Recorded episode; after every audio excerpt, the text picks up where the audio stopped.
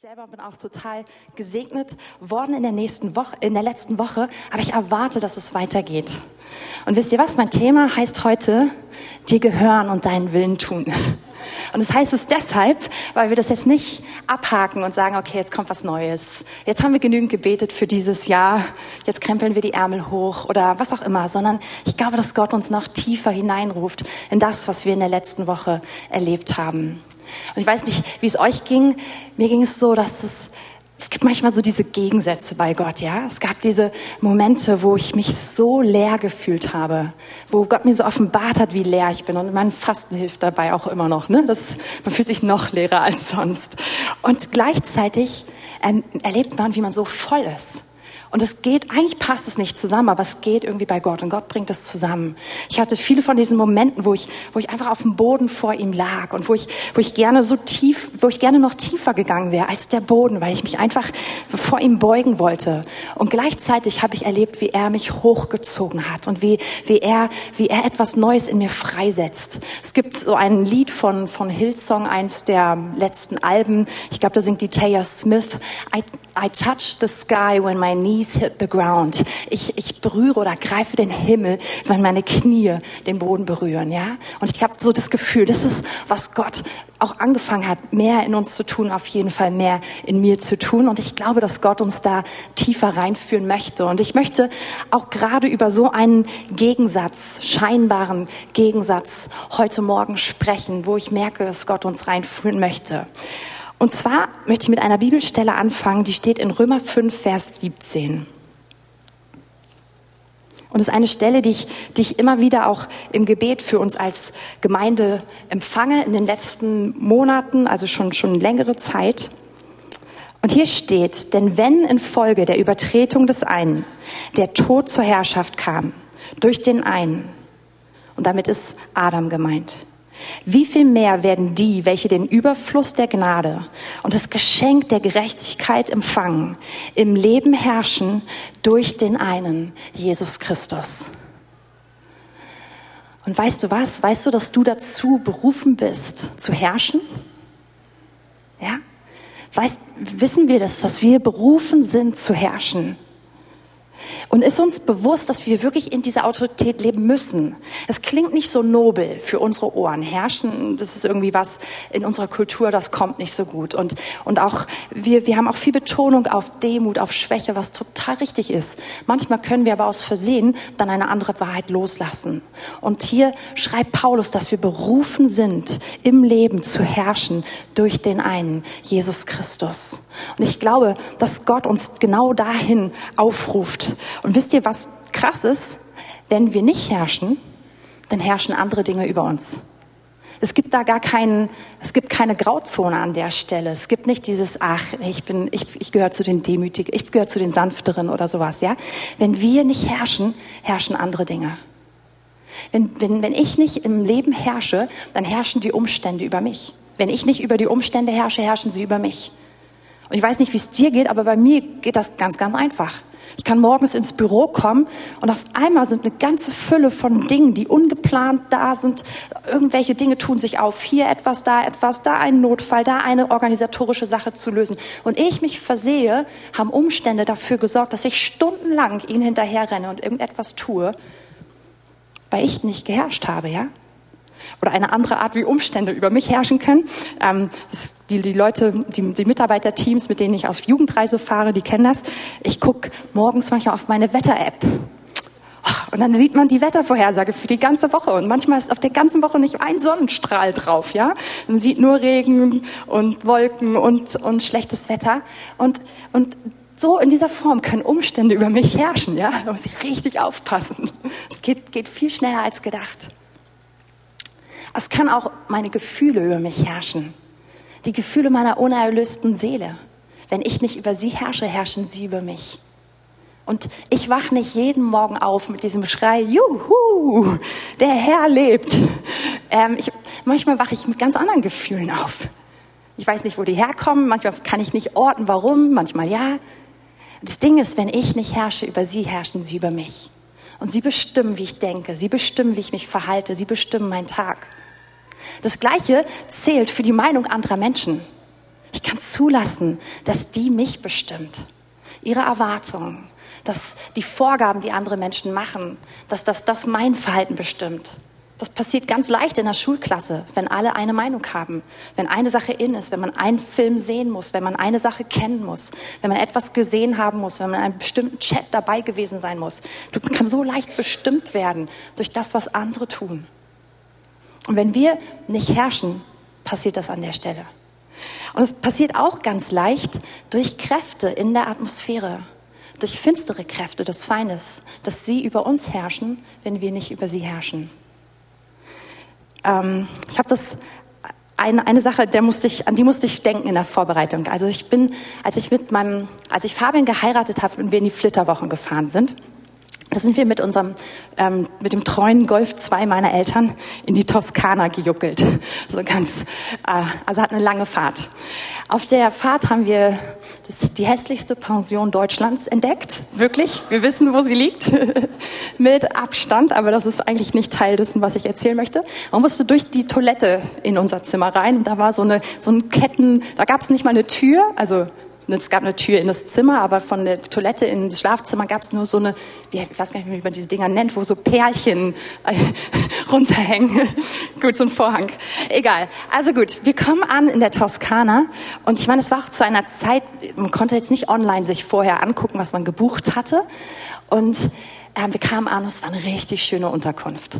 Es war so ein alter Landsitz in, in der Toskana, so richtig, wo es ganz hügelig war, so ganz verwunschen, ganz tolle Weinberge. Und es war so ein altes, uraltes Haus, Jahrhunderte alt, was gerade frisch renoviert worden ist und neu ausgebaut worden ist. Und hatten sie so einen schönen Pool mit so einer, ähm, so ein Infinity Pool, der so in, ins Tal so rein, reinschaute. Das war richtig schön. Und wir haben uns das angeschaut. Wir waren so, oh, das ist schön. Und sind in unser Zimmer gegangen. Das Zimmer war schön und groß und toll. Und dann sind wir was essen gefahren. Und ich glaube, wir haben das Schönste, also Gott hat uns ganz übernatürlich irgendwo hingeführt zu einem ganz tollen Restaurant. Hätten wir nie im Leben gefunden. Das war so mitten im Nichts. Und, und, aber es standen auf einmal so ganz krasse Autos vor der Tür, da Ferraris und alles Mögliche. Und wir hatten schönstes Essen im Sonnenuntergang. Herrlich. Wir kommen nach Hause, also nicht nach Hause, wir kommen zurück in, unser, in unsere Unterkunft, in unser Zimmer und eigentlich hatte ich allen Grund, erfüllt zu sein von der Schönheit, von allem, was ich gesehen habe und einfach dankbar zu sein dafür, dass Gott so toll versorgt hat und alles so toll organisiert hat. Und, und wir machen uns Bett fertig und wir gehen ins Bett und ich merke, wie alles in sich, in mir sich verändert. Und innerhalb von, von ganz kurzer Zeit, ich habe mich kaum noch getraut zu atmen. Es war, als wenn so eine Beklemmung über mich gekommen ist, so eine Angst, dass ich, ich wollte mich unter der Bettdecke verkriechen. Ich wollte, ich dachte, wenn ich rauskomme, kann ich irgendwas auffressen oder was auch immer. Also es war, es war massiv. Und ich, ich, ich konnte das gar nicht orten. Und nach einiger Weile habe ich dann irgendwie geschafft, was rauszudrücken, Fabi gegenüber irgendwie Worte rauszukriegen. Sagen, Fabi, ich, ich habe so eine Angst. Und er dreht sich um und sagt, ich auch. Ich dachte so, oh nein, wo ist mein Mann, mein starker Held? Der sagt, nein, Baby, ich nicht. Komm, ich mach das. Und, und dann dreht er sich zu mir und sagt, das ist ein Angriff vom Feind. Ich dachte, okay, vielleicht ist es doch dieser starke Mann. Er sagt, er, er will uns einschüchtern. Er will uns einschüchtern. Das sind Kräfte, die hier, die hier Anrecht haben. Aber weißt du was, Kathrin? Wir beten. Das ist nicht real. Also es ist real, aber sie haben keine Macht über uns. Wir beten und dachte so, okay, das war doch der Richtige. ähm, und und wir, haben, wir haben uns eins gemacht und wir haben an diesem Abend zusammen wirklich gebetet. Und, und innerhalb von kurzer Zeit hat sich die Atmosphäre in diesem Raum so weit verändert. Ich würde jetzt nicht sagen, dass sie wunderschön warm und kuschelig war, aber sie war so, dass ich mit viel Frieden die ganze Nacht gut schlafen konnte. Am nächsten Morgen früh wir aufgestanden, haben unsere Gitarre ausgepackt auf, aus dem Koffer. Die hatten wir natürlich auf der Rückbank dabei, ne? so wie brave Christen das machen im Urlaub. Und wir haben die rausgenommen und wir waren da ja auch nicht die einzigen Gäste, also das hätten wir jetzt nicht wahrscheinlich nachts nicht so gut hinlegen können. Und wir haben den Herrn angebetet und gelobt und wir haben uns die Seele aus dem, aus dem Leib gepriesen und hatten so eine Freude dabei und das haben wir so eine Stunde gemacht. Das waren so richtig alte Mauern, das hat da drin so richtig gescheppert und gehallt und Und danach war alles, war alles wie ausgewechselt, die ganze restliche Zeit. Ich habe mich so, so, so wohl gefühlt. Der Punkt ist der, wir müssen lernen, im Leben zu herrschen. Sonst tun es die Umstände, sonst tun es die Gefühle, sonst tun es andere Menschen oder auch die Mächte der Finsternis. Und Gott ruft uns dahin. Gott ruft uns. Wir, wir lesen das an so, so vielen Stellen. Ich möchte nur kurz eine, eine Referenz bringen, damit ihr merkt, Ach, die Referenz lassen wir. Es ist viel zu spät dafür. Gehen wir direkt, gehen wir direkt in, die, in den Anfang. Das ist von Anfang an der Plan Gottes gewesen. Von Anfang an. Wir lesen im Schöpfungsbericht, dass Gott den Menschen schafft, schafft und dass er ihn als Mann und als Frau schafft. Und bevor irgendetwas da ist, ist Gott da. Er ist ungeschaffen. Er hat alle Autorität. Er ist, er macht alles. Und dann schaut er sie an und sagt, ich gebe euch Autorität hier auf Erden. Seid fruchtbar, mehrt euch und macht euch die Erde untertan. Herrscht über die Vögel im Himmel und über die Fische im Meer und die, über die Tiere auf der Erde. Und das ist der Auftrag, den Gott uns von Anfang an gegeben hat. Und Gott hat uns diesen Auftrag gegeben in einem gewissen Rahmen. Er hat gesagt, der Rahmen hier, den, er hat dieses Paradies geschaffen und er hat auch diesen, diese zwei Bäume ins Paradies gesetzt und hat gesagt, es ist wichtig, dass ihr die Regeln einhaltet, die ich euch gebe. Ich habe unbegrenzte Autorität, aber ich setze euch freiwillig ein, dass ihr die Herrschaft übernehmt.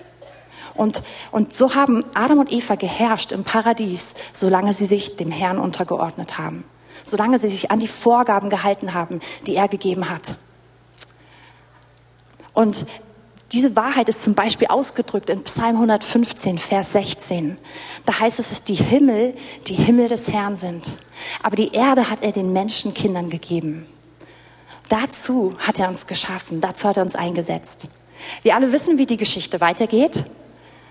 Adam und Eva haben die Unterordnung Gott gegenüber verlassen. Sie haben den Rahmen verlassen, den er ihnen gegeben hat und die Vorgaben verlassen. Und wie wir es eben schon in Römer 5, Vers 17 gelesen haben, am ersten Teil des Satzes, denn wenn infolge der Übertretung des einen der Tod zur Herrschaft kam durch den einen. Einer hat, einer hat die Übertretung, also eigentlich waren es zwei. Zwei haben es übertreten, die Vorgaben Gottes. Und dadurch kam der Tod in, in die Welt. Und die beiden, die eingesetzt waren zu herrschen auf der Erde, haben ihre Herrschaft an jemand anders weitergegeben, haben ihre Herrschaft an die Schlange weitergegeben, haben ihre Herrschaft genutzt, um zu sagen, du regierst über uns. Haben sie vorher wahrscheinlich nicht genug gewusst und durchdacht, aber haben sie getan. Und so ist die Herrschaft des Feindes in diese Welt gekommen. So ist die Herrschaft der Schlange, hat sich ausgebreitet. Und wir sehen es überall. Wir sehen, wir sehen die Macht des Feindes am Wirken, aber wir sehen auch einfach die Resultate von unserer menschlichen Schwäche überall am Wirken. Und alles spiegelt nicht den Originalplan Gottes wider, sondern ist Folge dessen, dass wir aus dieser Unterordnung rausgetreten sind. Und jetzt ist es aber so, dass Jesus gekommen ist, dass Gott einen Erlöser geschenkt hat.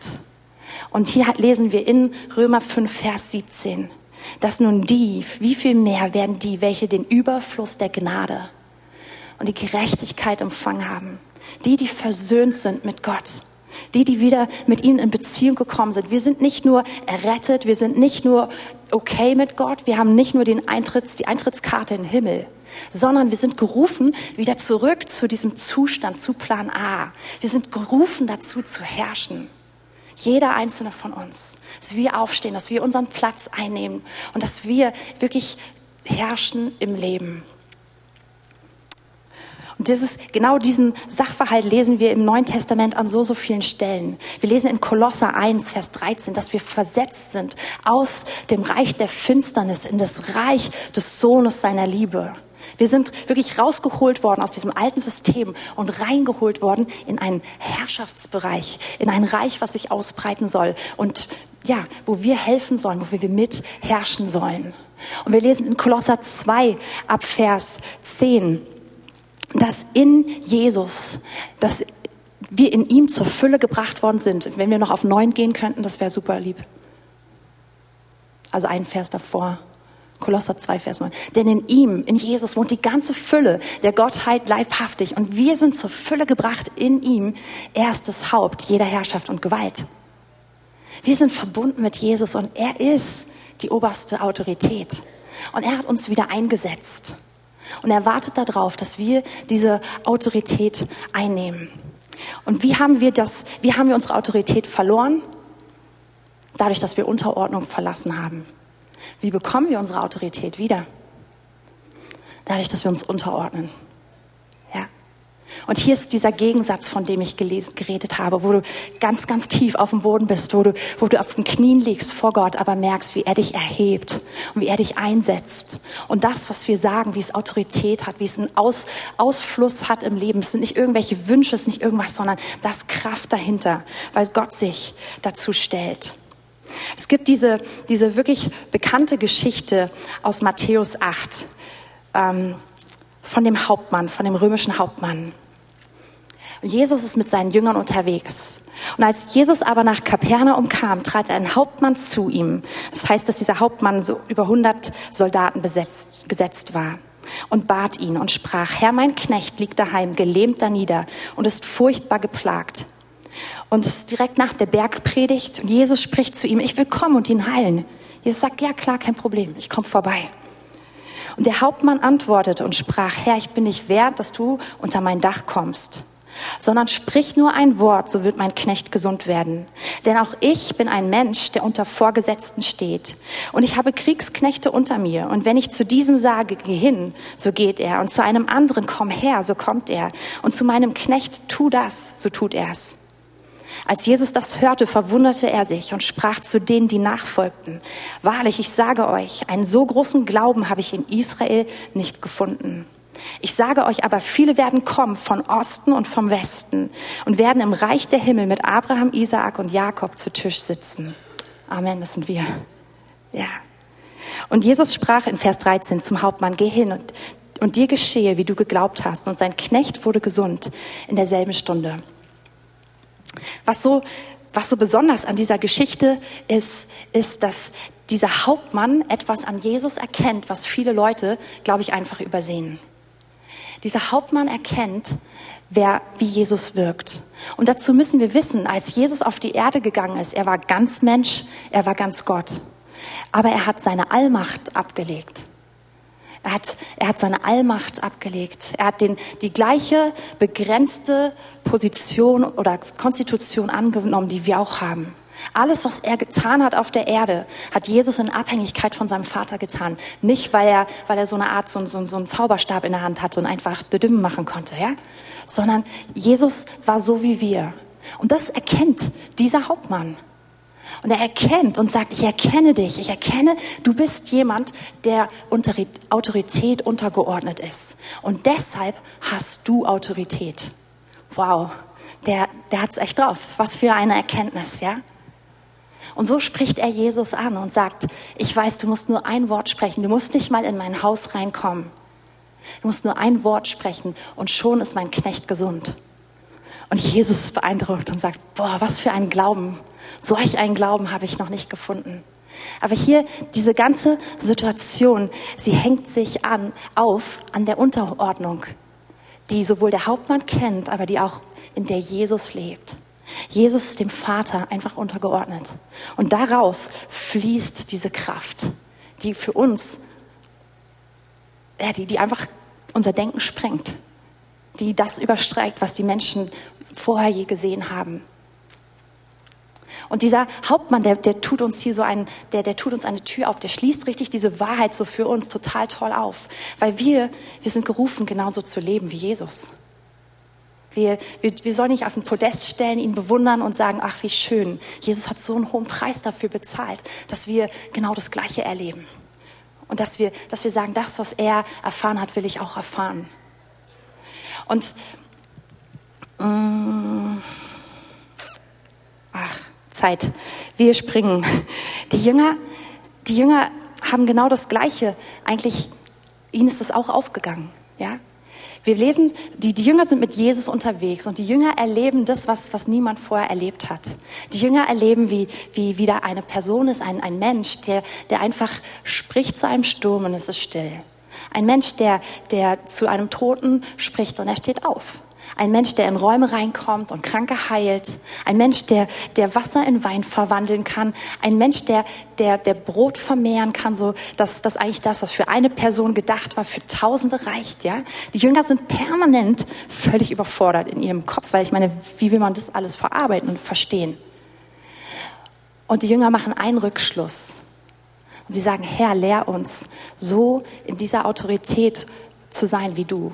Und sie schließen das, sie, sie gucken sich an, wie lebt Jesus, sie gucken sich an, wie ist er seinem Vater untergeordnet und erleben, das muss am Gebet liegen.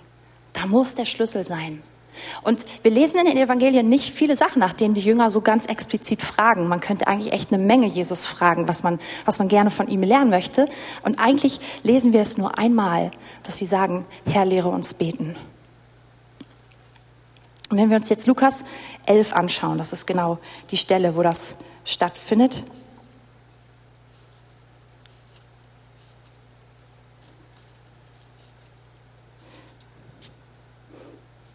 Lukas 11, Vers 1. Und es begab sich, dass er an einem Ort im Gebet war. Also Jesus hat das gemacht, was er immer macht, das, was selbstverständlich für ihn war. Und als er aufhörte, sprach einer seiner Jünger, Jünger zu ihm, Herr, lehre uns beten, wie auch Johannes seine Jünger lehrte. Und jetzt fängt Jesus an. Und jetzt kommt das, was wir eigentlich alle kennen. Das ganz, ganz klassische Vater unser Gebet, ja? Aber wir sehen in diesem Gebet eigentlich das, was ich am Anfang eben auch erzählt habe, in, in ganz toller Form, wie, wie Gott uns das, ähm, wie Jesus uns das erklärt. Er sagt, da, dann heißt es hier, Jesus sprach zu ihnen, wenn ihr betet, so sprecht, unser Vater, der du bist im Himmel, geheiligt werde dein Name. Wenn wir jetzt ins Original gehen würden, ins Griechische oder uns auch die alte Lutherbibel anschauen würden, dann würden wir lesen, Vater unser. Und Vater ist auch wirklich so dieses erste Wort, was kommt in dem Gebet. Und Jesus sagt als allererstes, komme ich zu Gott als meinem Vater. Und das ist das, was wir dürfen. Wir dürfen jedes Mal kommen zu unserem Vater, zu dem, der, uns, der sich schon entschieden hat. Wir haben seine komplette Gunst schon. Er ist schon völlig für uns. Er liebt uns. Das ist alles schon geklärt. Das ist irgendwie das Coole an Vätern. Wenn, du, wenn wir Väter haben, die, die den himmlischen Vater widerspiegeln und falls nicht, dann haben wir den himmlischen Vater, um das zu lernen. Wenn man zum Vater geht, ist immer schon alles entschieden. Ja? Wenn man, wenn man, ich war wenige Male mit meinem, ich glaube, ich war einmal ganz explizit mit meinem Vater einkaufen. Ähm, wenn man, wenn man etwas anzieht, also Klamotten shoppen als Teenager, ja, ähm, ich hätte das irgendwie schneller durchschauen müssen und mehr nutzen müssen. Aber das ist so, man zieht an, ich habe ein Pullover ange angezogen. Papa, wie sieht das aus? Ach, super. Komm, wir nehmen den und gehen. Also du hast schon gewonnen, bevor du was getan hast, ja? Der Vater guckt dich an und du hast die Gunst. Du hast seine Gunst. Er ist total für dich. Es ist schon klar, dass er dich lieb hat. Es ist schon klar, dass du gewonnen hast, ja? Wenn du ihn anschaust, er ist dir zugetan. Und so kommt Jesus, so geht er ins Gebet und sagt, ich rede nicht mit irgendjemandem, sondern ich gehe zu meinem Vater. Aber dann sagt er, es ist nicht nur mein Vater, sondern unser Vater. Und darüber haben wir heute schon, schon so ein bisschen auch vorher gesprochen, über diese, das, wie, der Gott uns, wie Gott uns gemeinsam in Neues reinführen möchte. Es ist nicht nur, es ist nicht nur der Vater von Jesus, sondern es ist unser Vater. Dieser Vater hat viele Kinder. Und wenn, ich ins, wenn wir ins Gebet gehen, müssen wir uns das bewusst machen. Es geht nicht nur um mich. Die meisten von uns, wir sind so egozentrisch. Unser ganzes Weltbild, alles ist an uns aufgehängt, ja? Und unsere Kultur, in der wir aufwachsen, die verstärkt das total. Und, und Jesus lehrt hier, ja, du hast diesen Vater, er ist 100% für dich, aber es ist unser Vater. Und geheiligt werde sein Name. Hier ist wieder so ein Gegensatzpaar. Es ist dieser Vater, der, der, der, dem wir uns nahen dürfen. Der Vater, der total für dich ist. Der Vater, der dich anschaut und du bist so wie so ein Kind, du guckst ihn an und du hast schon, du hast seine Gunst schon gewonnen. Sein Herz fliegt dir zu. Du kannst nahe kommen. Und gleichzeitig ist es der heilige Vater, den wir ehren sollen. Sein Name, den sollen wir ehren, den sollen wir heiligen. Diese Nähe wird nicht außer Kraft gesetzt, aber sie wird ergänzt durch seine Herrlichkeit, durch seine Heiligkeit. Und dadurch, dass wir Ehrfurcht vor ihm bekommen. Und das ist die Einleitung, die Jesus bringt. Und keine Angst, ich gehe jetzt nicht das ganze Gebet durch, sondern wir bleiben jetzt in diesem Vers hängen. Dein Reich komme und dein Wille geschehe, wie im Himmel, so auf Erden. Jesus sagt, das Zentrale ist, nachdem ich den Vater angeschaut habe und ihm nahe komme, aber ihn gleichzeitig ehre und meine Ehrfurcht ausdrücke, fange ich nicht an, dass ich meine Wunschliste rauskrame oder meine Einkaufsliste so aus, ausziehe, sondern dass ich sage, dein Reich komme und dein Wille geschehe. Und zu diesem Gebet müssen wir eins wissen, dieses, dieses, ja, dieses Thema, dein Reich komme, das ist das zentrale Thema, was Jesus bringt, als er auf der Erde war. Wir lesen das über 130 Mal im Neuen Testament und weit über 100 Mal ist es in dem Kontext von Jesus Dienst selber. Jesus redet überall vom Reich Gottes. Wenn wir zum Beispiel so eine Standardstelle ist Matthäus 9, Vers 35, wenn wir die uns mal anschauen. Da heißt es, und Jesus durchzog alle Städte und Dörfer und lehrte in ihren Synagogen und verkündigte das Evangelium vom Reich und heilte jede Krankheit und jedes Gebrechen im Volk. Das ist so, so die Standard, der Standard, die Standardjobbeschreibung von Jesus, ja? Jesus geht umher, Jesus geht zu den Leuten und Jesus bringt das Evangelium von dem Reich. Und Jesus lehrt uns in Matthäus 6, Vers 33, dass es nicht nur sein Hauptanliegen ist, sondern dass wir sein Reich zu unserem Hauptanliegen machen sollten. Er sagt, dass wir nach seinem Reich trachten sollen, nach seiner Gerechtigkeit, dass uns alles andere zufallen wird. Was meint Jesus also mit diesem Reich? Er meint die Herrschaft seines Vaters. Er meint das, was wir eben am Anfang uns angeschaut haben im Garten Eden. Er meint, dass, dass Gott regiert und dass wir uns dieser Herrschaft unterstellen und damit Teil davon sind. Dass wir uns eins machen mit seinem Willen und damit in einer Autorität leben, die wir an Jesus selbst sehen können. Und damit fängt Jesus sein Gebet an. Und das heißt nicht, dass Gott nicht interessiert ist an unseren Wünschen und an unseren Nöten, an unseren Bedürfnissen. Wenn ihr das Gebet weiterlest, die sind da alle voll gut vertreten, ja? Unser tägliches Brot gib uns. Vergib uns unsere Schuld. Führ uns nicht in Versuchung. Erlöse uns vom Bösen. Das kommt alles und das können wir total spezifisch mit Gott besprechen. Aber der Start, da wo Jesus anfängt, dass er sagt, zeig mir, was dich beschäftigt. Zeig mir, was du möchtest. Zeig mir, wie es aussieht, wenn du regierst, was du tun möchtest. Und dann will ich mich damit eins machen. Jesus sagt nicht, mein Wille geschehe, sondern deiner. Das sagt er richtig ganz, ganz krass vorm Kreuz und es kostet ihn eine Menge. Aber er sagt, dein Wille ist wichtig für mich. Und ich glaube, dass genau hier an dieser Stelle einfach die größte Autorität liegt, die wir erleben können.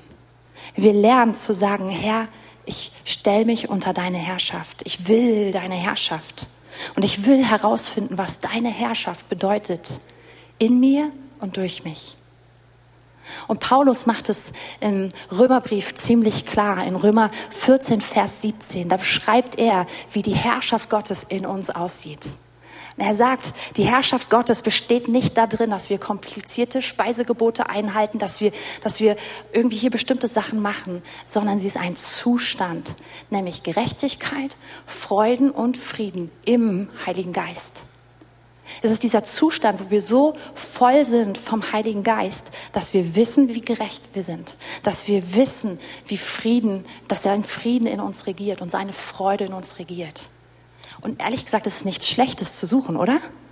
Seine Herrschaft, ich finde, es klingt krass attraktiv. Gerechtigkeit, Friede, Freude im Heiligen Geist, das einzuladen, zu sagen, Herr, da drin möchte ich leben. Aber ich will nicht nur das für mich haben, sondern es soll durch mich rausfließen. Durch mich soll deine Herrschaft in diese Welt kommen.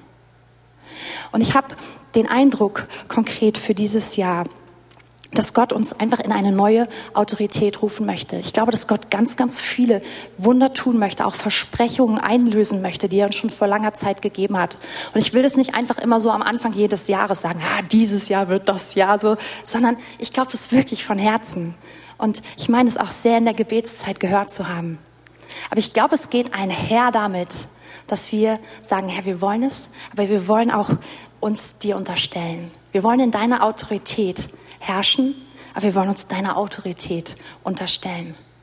Und wir fangen an, zuerst nach deinem Willen zu fragen. Und mir geht es so, gerade im Gebet, überall da, wo ich das mehr mache, wo ich anfange zu fragen, Herr, was willst du? Was ist auf, was ist auf deiner Agenda? Was möchtest du gerade? Ich erlebe, dass viel gar nicht sich so um mich dreht. Dass ich anfange, für andere zu beten. Dass ich anfange, Dinge zu empfangen, die völlig außerhalb von mir liegen im Gebet. Und ganz ehrlich, ich erlebe da die meisten Gebetserhörungen. Ja? An den Stellen, wo ich, wo ich mit mir, wo ich das ganze Strickmuster von mir auf ähm, anfange, das ist viel komplizierter. Aber da, wo ich sage, Herr, was willst du? Was willst du? Und wie darf ich mithelfen? Wie darf ich durch das, was ich bete, dadurch, wie ich regiere, dadurch, wie ich auch bin, ja, wie ich lebe, wir, wir, wir herrschen nicht nur durch Gebet, aber es ist eine, eine Hauptmöglichkeit. Ähm, wie darf ich mithelfen? Und es ist eine Freude und eine Leichtigkeit zu erleben, wie wir die Herrschaft Gottes einladen können. Ich habe aus Zeitgründen, ich hatte eigentlich einige Geschichten noch, aber ich habe sie einfach gestrichen, weil es jetzt schon 40 ist. Und ich möchte eigentlich, dass wir Zeit haben, das anzuwenden und umzusetzen, was ich gerade gesagt habe, ähm, dass wir ja, dass, dass wir da wirklich den Herrn einladen. Ähm, ihr dürft gerne ähm, euch schon mal vorbereiten, so ein bisschen auch instrumental auf die Bühne kommen und uns begleiten. Im, in dieser Gebetszeit, die wir jetzt hatten, da kam ähm, in einem Tag zweimal dieses Bild mit weißen Fahnen. Mein Vater hatte das irgendwie gesehen hier im Hauptraum, ne, dass wir hier standen und weiße Fahnen geschwungen haben. Und es kam an dem Tag noch durch eine andere Person. Und ähm, ich glaube, dass es etwas ist, dass der Herr uns einlädt zu sagen, übergib dich an mich. Ja, weiße Fahnen ist, ist ein Zeichen von ich gebe auf. Kann sicher auch ein Zeichen von Reinheit sein, bin ich nicht dagegen, es passt auch. Aber, ähm, aber es heißt auch dieses ich gebe auf. Nicht mein Wille geschehe, sondern deiner. Und ich glaube, das ist das, wo, wo Gott uns reinruft. Und gleichzeitig damit verbunden habe ich den Eindruck, dass Gott noch stärker und ganz, ganz klar zu uns sprechen möchte. Und dass er uns sagen möchte, was er für dieses Jahr vorbereitet hat. An Wundern, an Segnungen, an Durchbrüchen. Und ich glaube, dass wir heute Morgen, dass wir, dass er uns einlädt, dass wir ihn fragen, Gott, wie möchtest du deine Herrschaft durch mich ganz konkret in diesem Jahr, in der nächsten Woche, in den kommenden Monaten ausdrücken? Ich meine jetzt nicht die Gesamtberufung für dein Leben, wobei die auch ganz wichtig ist, sondern ganz konkret, dass wir Gott fragen, Gott, was, was ist es? Wo möchtest du dieses Jahr einen Aufbruch schenken, ein Wunder, einen Durchbruch, eine besondere Segnung? Und es muss nicht mal mit uns zu tun haben. Ich glaube aber, dass Gott seinen Willen, sein Reich uns heute, heute Morgen offenbaren möchte und dass er uns einlädt, in diese Übereinstimmung mit ihm hineinzukommen. Ich weiß nicht, ob ich das gut ausgedrückt habe oder nicht, ob es rübergekommen ist oder nicht, aber ich hoffe, dass wir jetzt einfach gemeinsam vor Gott kommen und einfach eine Zeit nehmen, wo wir jetzt kurz auf ihn hören und wirklich ihm erlauben, zu uns zu sprechen. Ich glaube, es ist ganz, ganz wichtig, dass wir empfangen von ihm, dass wir verstehen, Gott, was möchtest du tun? Was möchtest du durch mich tun? Was ist dein Wille? Und so, Heiliger Geist, laden wir dich ein, dass du heute Morgen einfach zu uns sprichst. Dass du unsere Herzen wirklich berührst und bewegst mit dem, was dich bewegt.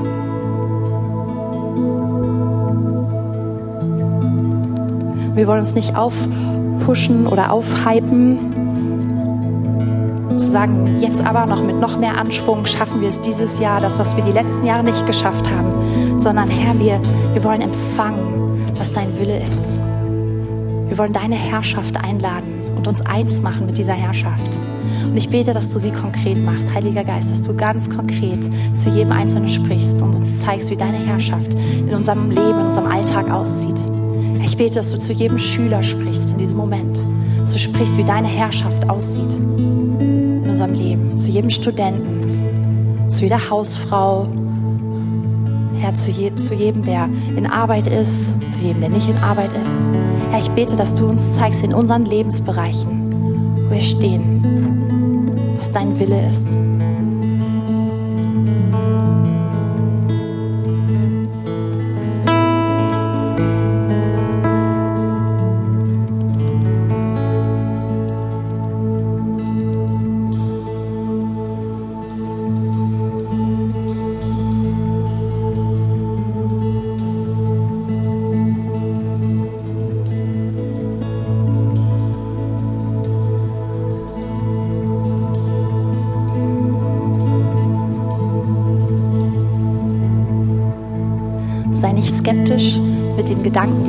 Bekommst. Ich glaube nicht, dass der Feind dir jetzt gute Gedanken geben möchte, wie das Reich Gottes vorangebracht werden kann, ja, sondern glaub einfach, dass wenn jetzt Impulse kommen, wenn Gott zu dir redet.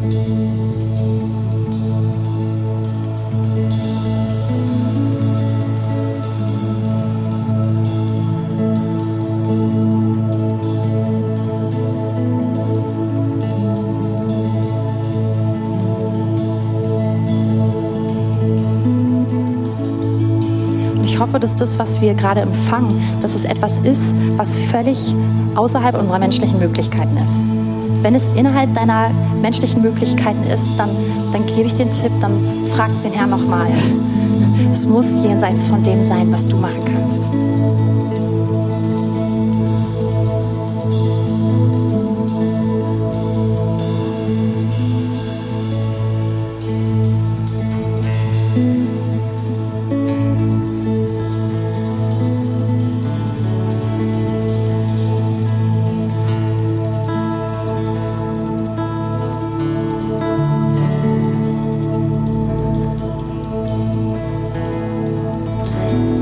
Ihr, das, was Gott zu uns redet, sein Wille, sein Reich, seine Herrschaft, ist wirklich die Lösung für all die Ebenen, die wir vorhin gehört haben. Es ist die Lösung dafür, dass wir im Leben herrschen über Umstände, im Leben über Gefühle, im Leben über auch den Druck, die Meinung anderer Menschen und auch über die Kräfte der Finsternis.